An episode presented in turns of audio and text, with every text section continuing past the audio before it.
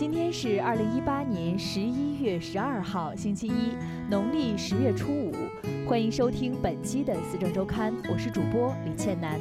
首先为您带来的是本周天气播报：十一月十二号，星期一，多云，零到十摄氏度，北风三到四级。十一月十三号，星期二，晴转阴，二到九摄氏度，北风转南风三到四级。十一月十四号，星期三，雨转晴，四到十四摄氏度，南风转东北风三级。十一月十五号，星期四，阴转多云，零到九摄氏度，北风三到四级。十一月十六号，星期五，多云转晴，负三到五摄氏度，北风转东北风三到四级。十一月十七号，星期六，多云转雨夹雪，负一到五摄氏度。东北风转北风三级。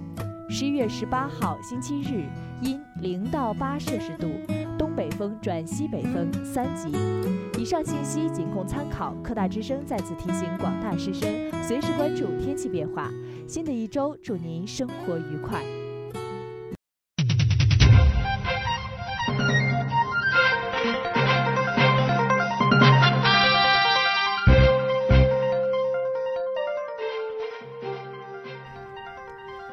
大新闻每周为您汇总梳理校园新闻资讯，我是主播李倩楠，我是主播徐森如。辽科大在第十四届中国大学生健康活力大赛中获佳绩。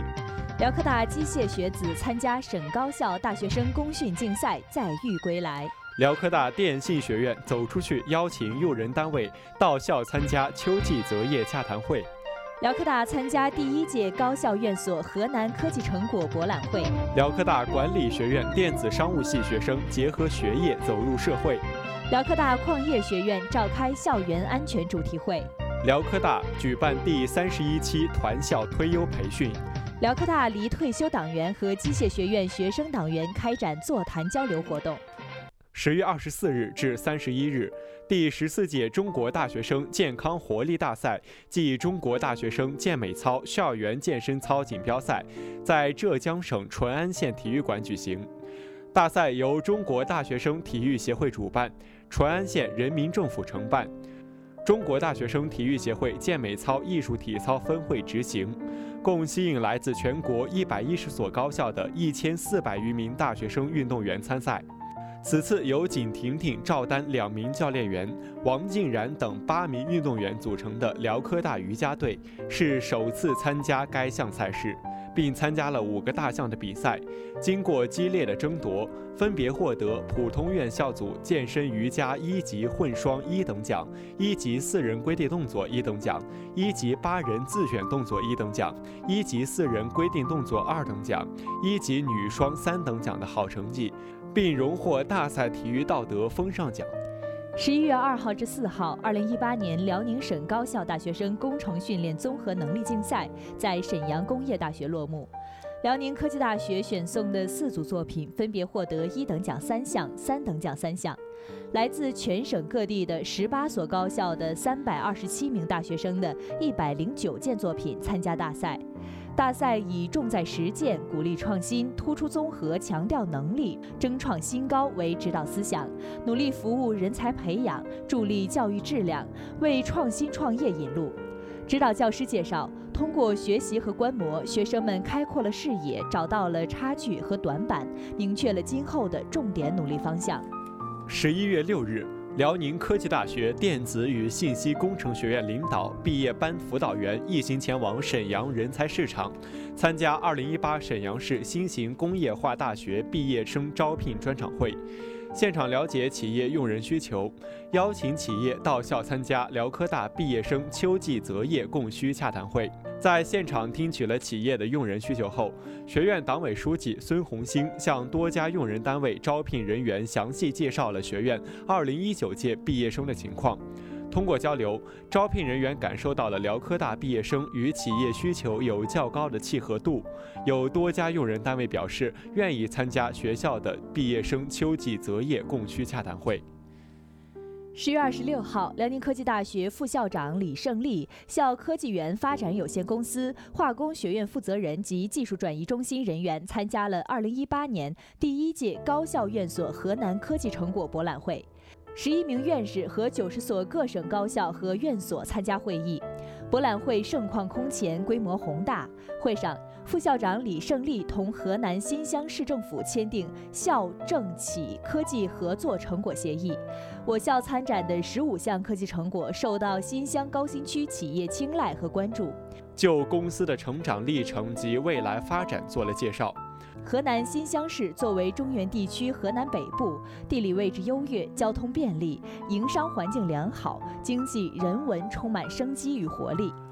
辽科大管理学院电子商务系为进一步提升学生自主创新能力，培养学生创新思维，于十月一号到二号，电子商务二零一六班学生在老师的带领下，走进鞍山宏拓数控设备工程有限公司，了解三 D 激光打印技术；走进鞍山科技大市场有限公司，聆听五位企业家们的创业分享。在分享会上，鞍山科技大市场董事长王辉。从中，同学们了解到了研究客户心理、引流吸粉、商家激励模式等对一个企业发展的重要性。经济形势下，企业逐渐走向分流化对企业就业形势的影响，电子商务服务业的发展趋势以及合理整合资源的重要性。为深入开展创建平安校园活动，十月三十号，辽科大矿业学院召开安全周之绷紧安全琴弦，奏响生命旋律校园安全主题教育会。学院二零一五级在校学生及二零一六级、二零一七级、二零一八级全体同学参加。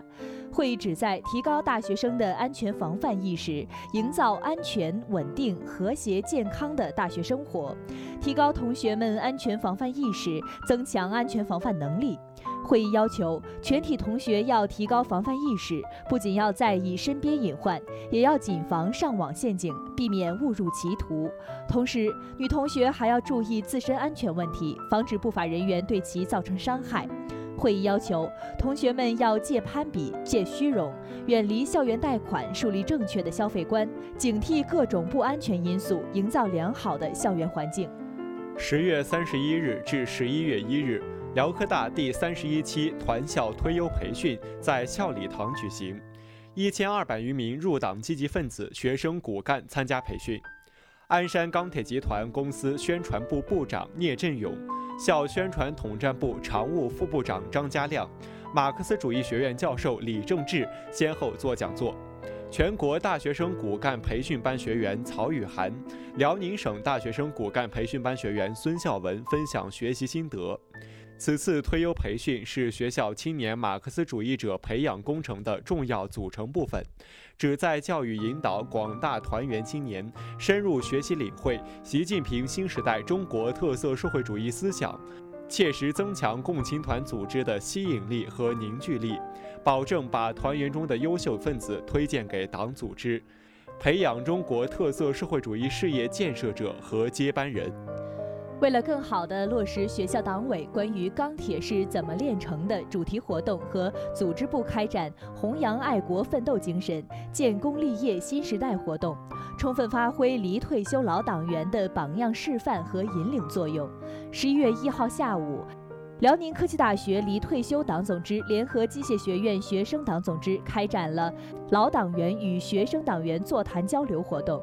离退休老党员二十多人，机械学院学生党员及志愿者二十多人参加交流活动。通过这次座谈交流活动，发挥了离退休老党员在立德树人中的引领和榜样示范作用。大家好，欢迎收听时政简讯，我是主播徐森如，我是主播康普瑶。习近平致信祝贺第十二届中国国际航空航天博览会开幕。习近平总书记关于网络安全和信息化工作重要论述中述。李克强会见国际货币基金组织总裁拉加德。上海明确七个不得，成为国企领导人员廉洁从业行为负面清单。教育部。师德管理宽松软的现象不同程度存在。第二批中央环保督察回头看进驻山西。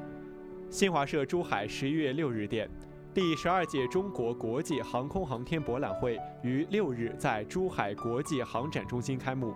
国家主席习近平致信，向航展的举办致以热烈的祝贺，向出席航展的各国代表、企业家等各界人士表示诚挚的欢迎。习近平在贺信中指出，人类自古就对广袤无垠的天空充满向往，中华民族世代传递着飞天梦想。开幕式上。中共中央政治局委员、广东省委书记李希宣读了习近平的贺信，许其亮、王勇、何厚华、梁振英出席。本届航展有四十多个国家和地区的七百多家展商参展，充分展示了世界航空航天业前沿发展水平。谁掌握了互联网，谁就把握住了时代的主动权。党的十八大以来，习近平总书记以马克思主义政治家的深刻洞察力，就网络安全和信息化工作作出一系列重大决策，提出一系列重大举措，形成了关于网络强国的重要思想，推动我国网信事业取得历史性成就。信息化为中华民族带来了千载难逢的机遇，枕水人家的木门徐徐打开，世界互联网又将进入中国时间。二零一八年十一月七日。第五届世界互联网大会将在浙江乌镇举行。新华社北京十一月六日电，国务院总理李克强六日上午在中南海紫光阁会见国际货币基金组织总裁拉加德。李克强欢迎拉加德来京出席第三次“一加六”圆桌对话会。他表示，在当前全球经济不稳定、不确定因素增多、保护主义抬头等背景下，中方愿同国际货币基金组织等主要国际经济机构密切沟通协调，推动国际经济合作、自由贸易发展，给世界经济复苏进程和金融市场注入稳定力量。当前国际社会对贸易紧张局势带来的影响感到关切，密切关注债务可持续性等问题。国际货币基金组织愿同中方加强沟通协调，共同维护国际金融稳定和国际经济可持续发展。二零一八年十月，上海市国资委系统四十四家市管国有企业约三百五十名领导班子成员全部完成一项规定动作，填写经济管理活动中防止利益冲突有关情况登记表，并纳入廉政档案，定期检查。这是上海贯彻落实习近平总书记关于坚持党对国有企业的领导是重大政治原则，必须一以贯之，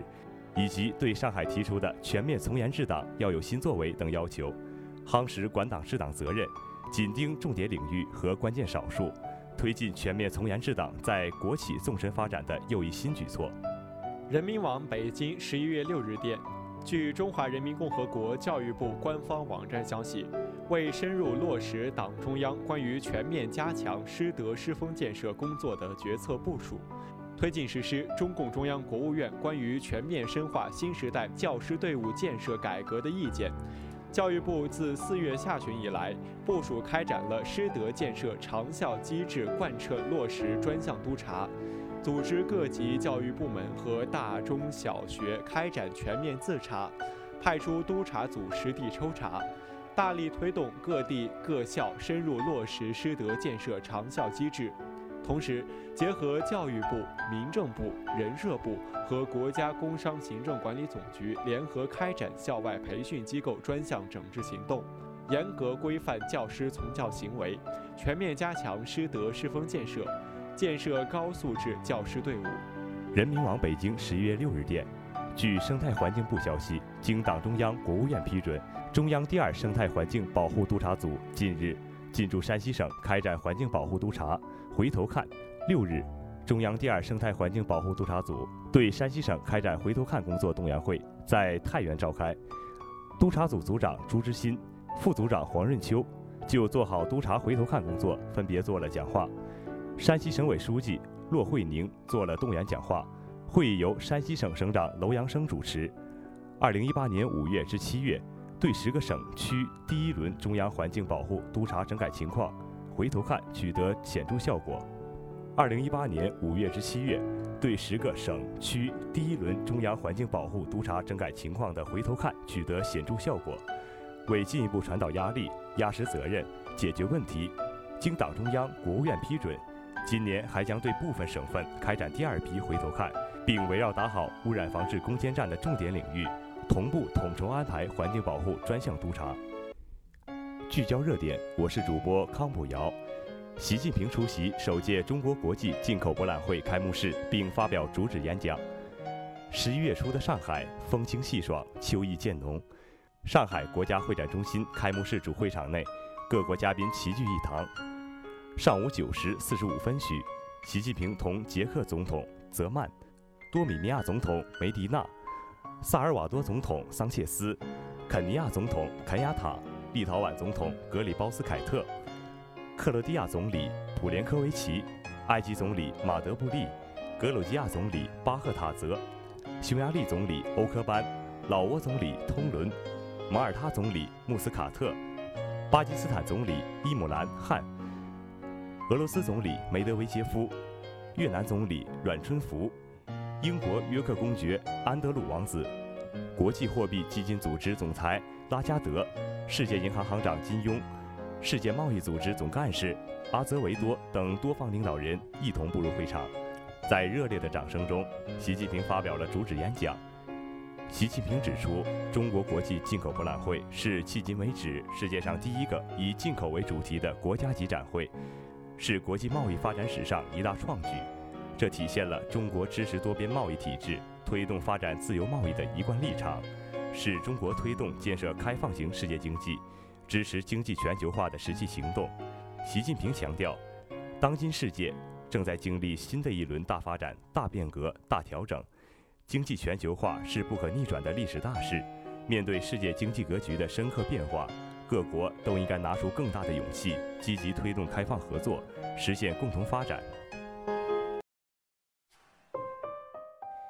以上就是今天《四政周刊》的全部内容。本期编导王怡、全静宇，主播李倩楠、康普瑶、徐森如。提醒您关注我们科大之声的官方人人微博、微信主页，以及喜马拉雅 FM 和播客频道，搜索辽宁科技大学科大之声进行订阅。感谢收听，再见。